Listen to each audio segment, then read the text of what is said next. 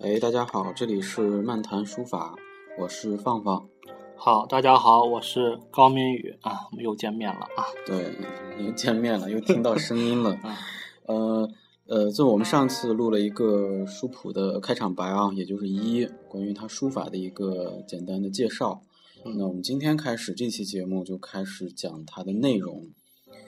呃，书谱呢是孙过庭自己书法实践的总结和升华。那这些言之有物啊，这是我念的是一个呃百科上的对他的一个文章的这个描述啊，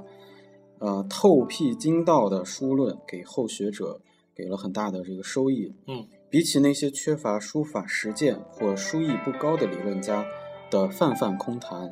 啊、不知要好多少。嗯我觉得这个评价是非常嗯，地平啊，对，比较比较比较中肯吧。嗯因为我们都知道，这个历史上，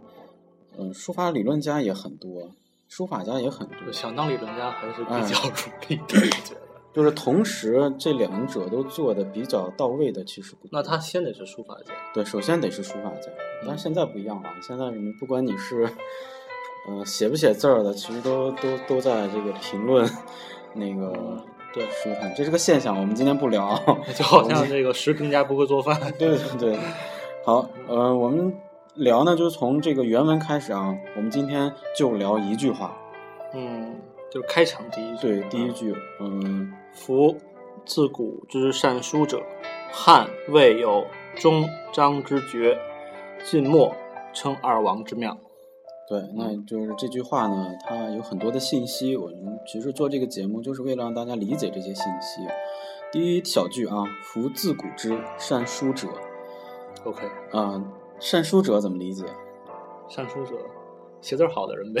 就是善于啊，或者是写的比较不错的人，善书者嘛。其实这里我觉得可以剥离出两层意思来。对，善书者啊，其实好多东西，我们宏观上看可能觉得是呃一个混沌一体的一个非常好理解的东西，但是你近看的话，可能又觉得啊、稍微复杂。对，比如说善书，我们看到我们联系后文上下文来看，它既然称是夫自古之善书者，嗯，那它为什么从汉魏开始称起呢？对，那汉魏之前的东西，当时的人应该也有看到。对，比如说像也有流传嗯它这个汉指的不是嗯，很早的汉，嗯就指的是东汉，指的是东汉，东汉末年的张芝，嗯，是吧？对。那之前的汉魏这些有中章之绝，对，那之前的这一些，呃，这个书法，嗯它为什么不称为，它不不它不写到这里面来呢？嗯，原因之一是他们没有中章那么高的造诣，造诣，还有一个原因，我觉得是善书之后，我觉得可以分两个方面来说，嗯，一方面就是说是字写得好字写得好，啊，嗯但它不一定成为书法。对，第二方面就是说，他真的把书法当为一个，把写字，把这个当提升为一个艺术。嗯，提升艺术是不是有点高？是不是它就是一种乐趣呃，就是他有一种艺术创造，啊？嗯有一种这个主观的艺术创造在里面。创作欲在里头是吧？对，我觉得这是我们现在很久没有分清的一个话题。嗯比如说，我还是想说一下启功先生嗯 啊，嗯，启功先生当然是，我呃，们当代啊，当代就是也是属于一流的书法家。嗯，也是个教育家，嗯、教育家，但是呢，呃，其实启功的书法更多的还是写字的层面会多一些，对嗯对包括像林散之，他在笔谈书法里面对，也曾比较隐晦的嗯啊、婉转的提出来说，启功他的书法可能更多的呢，啊、就是一种写字而已，嗯嗯这种教授写字，嗯，一这种东文西人就字很难分得清楚啊。他是一个像像一个人。是是秃顶啊，还是不秃啊？它是一个模糊的概 念，你对知道对吗？对，而且写字和书法本身它就是很难分清楚的一个一个概念，或者是两个概念啊。你你写书法总得写字儿吧，对吧？对，啊，写字漂亮的呢，就可能会容易成为这个书跟书法混为一体。嗯，就是书法呢，毕竟从我我我们今天的角度也好，包括古人的角度也好，它是和写字是呃两种看法的，对吧？对，嗯，这是要分开的。好，嗯，那呃，咱们继续善书者完了啊。嗯汉魏有终章之绝。汉魏，我们刚才简单说了，汉就呃可以说在文里边儿就特指的是东汉，呃，嗯是东汉，对，东汉的，也就是我们书里边说的后汉啊，很多嗯书里边说的后汉就是东汉，魏是三国魏。三国的魏，就是嗯曹操、曹丕那边的嗯，啊，有中章之绝，中章是两个人，是钟繇嗯和张芝。呃，这两个人应该有一个先后顺序吧，就哪个在前？嗯、其实张芝是比钟繇要对其实稍长一些。对对，因为我们看一些资料，就是张芝他哪年生的我们不知道，但是他就是死于大概一公元、嗯我这里的记录是一九二年。有我记得也是约一百九十二，对吧？嗯，那中游呢是呃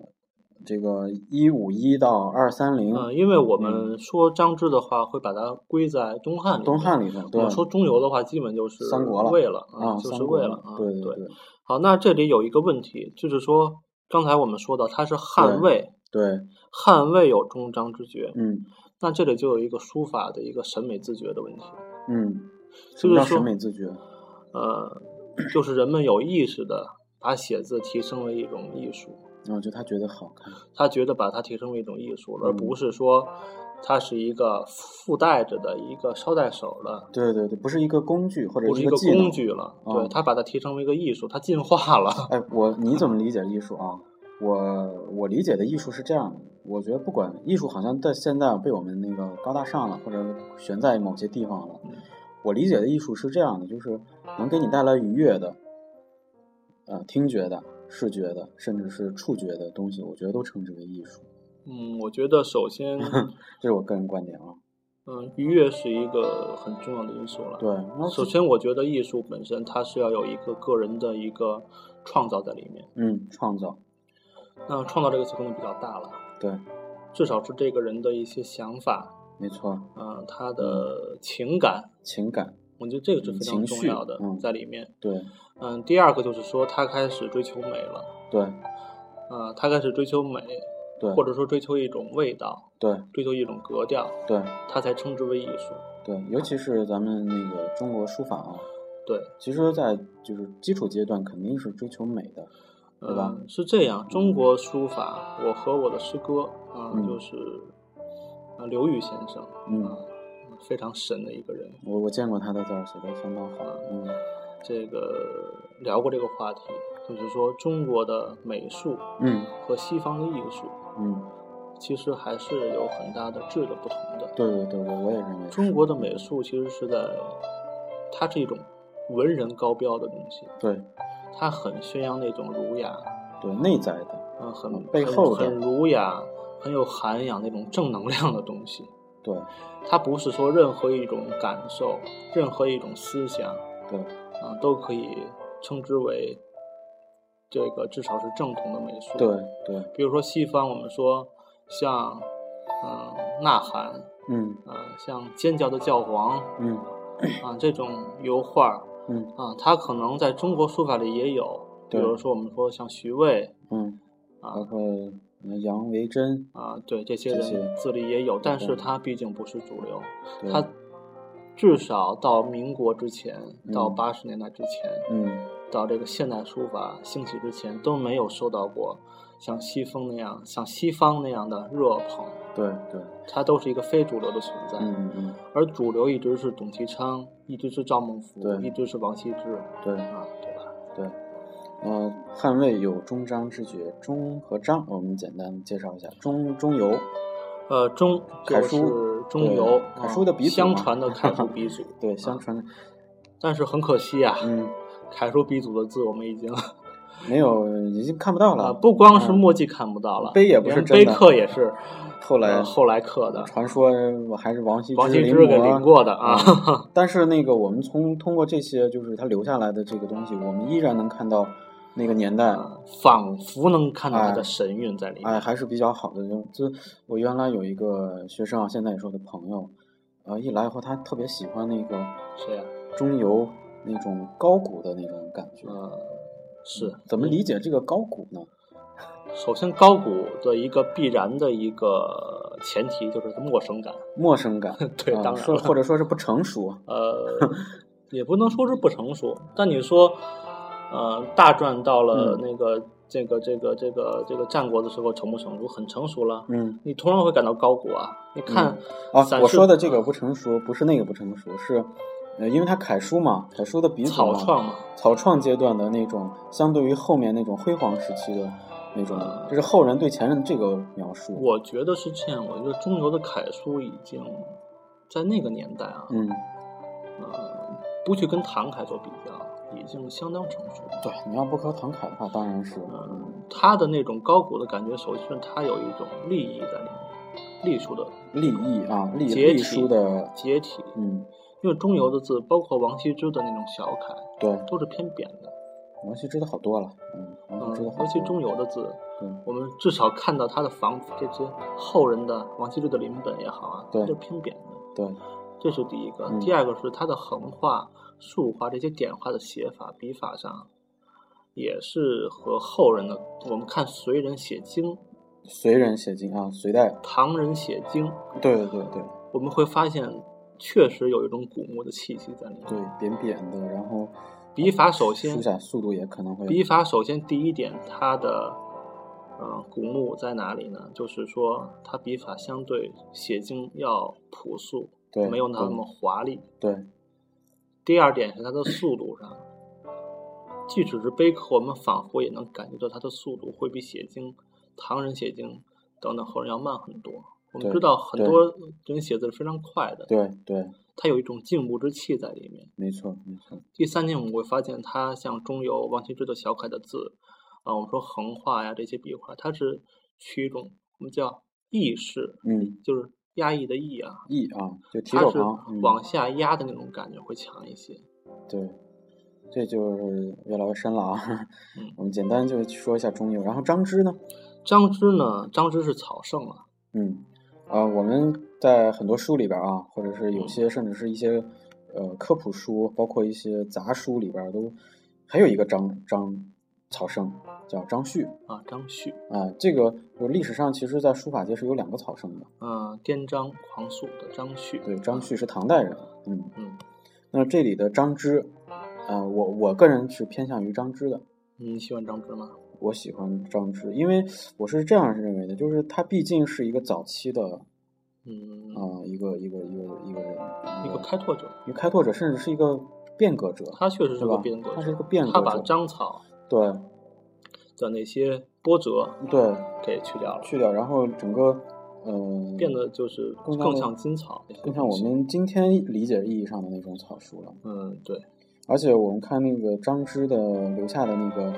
但张芝我不知道有没有真迹啊，我我好像也没应该没也有没看到过。因为我嗯们说最早的名人真迹都是那谁陆世宏的那个平复帖啊，陆机的平复帖、对，所以说嗯其他人张芝肯定是没有真迹对了，名人真迹啊， 啊，就是张芝肯定算名人了，对啊是吧？对对对，呃，这张芝，那最后一小句啊，晋末称二王之妙。嗯，这句话就太有分量了。对，晋末怎么理解？晋末是哪个晋？嗯晋就是东晋。嗯东晋、西晋的晋对，西晋、东晋。啊，晋末这里指的是东晋啊，嗯东晋晋末就是称二王之庙。嗯，二王呢，就大家都知道了，就是对王羲之、献之父子。对，嗯，这个庙这个字用的很好，嗯，庙那种感觉你能感觉到吗？就像猫在一挠，这猫哎挠你妙的这个感心一觉样，是，你我知觉道得吗 是？中国词汇里边最高、呃，最高享受的一个词。所以说他那种感觉是那种，啊，就是那种那种审美啊，是那种能挠到你的心的对，感让你觉觉得，特舒服，就是也也没法描述的一 个词。那种啊，让你心里那种像猫爪子挠你一样那种感觉，我觉得对这是妙的感觉对啊。当我看王羲之的字的时候，虽然我不是那么喜欢王羲之，对，但是我确实有确实有这种感觉。王羲之呢，字义绍，啊义绍王献之呢，字子敬。这个在以后的文章里面会经常出现，嗯，就是这文章里边会经常出现这四个人啊，我们刚才说的这四个人，啊、什么钟繇、张芝、王羲之、王献之。嗯那今天的这句话呢，也是一个呃，就是孙过庭他一个开场，一开个篇总领呃，一个总领，一个总领就他从什么说起呢？从他的观念的历史啊，书法史嗯的这四个人说起。而且我们现在我想稍微的讲一下王羲之和王献之书法的比较。好，我们稍微休息一下啊。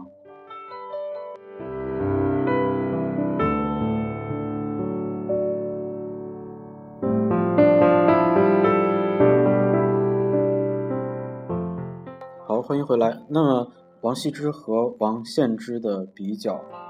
嗯，首先王羲之和王献之，我觉得可以用四个字嗯啊来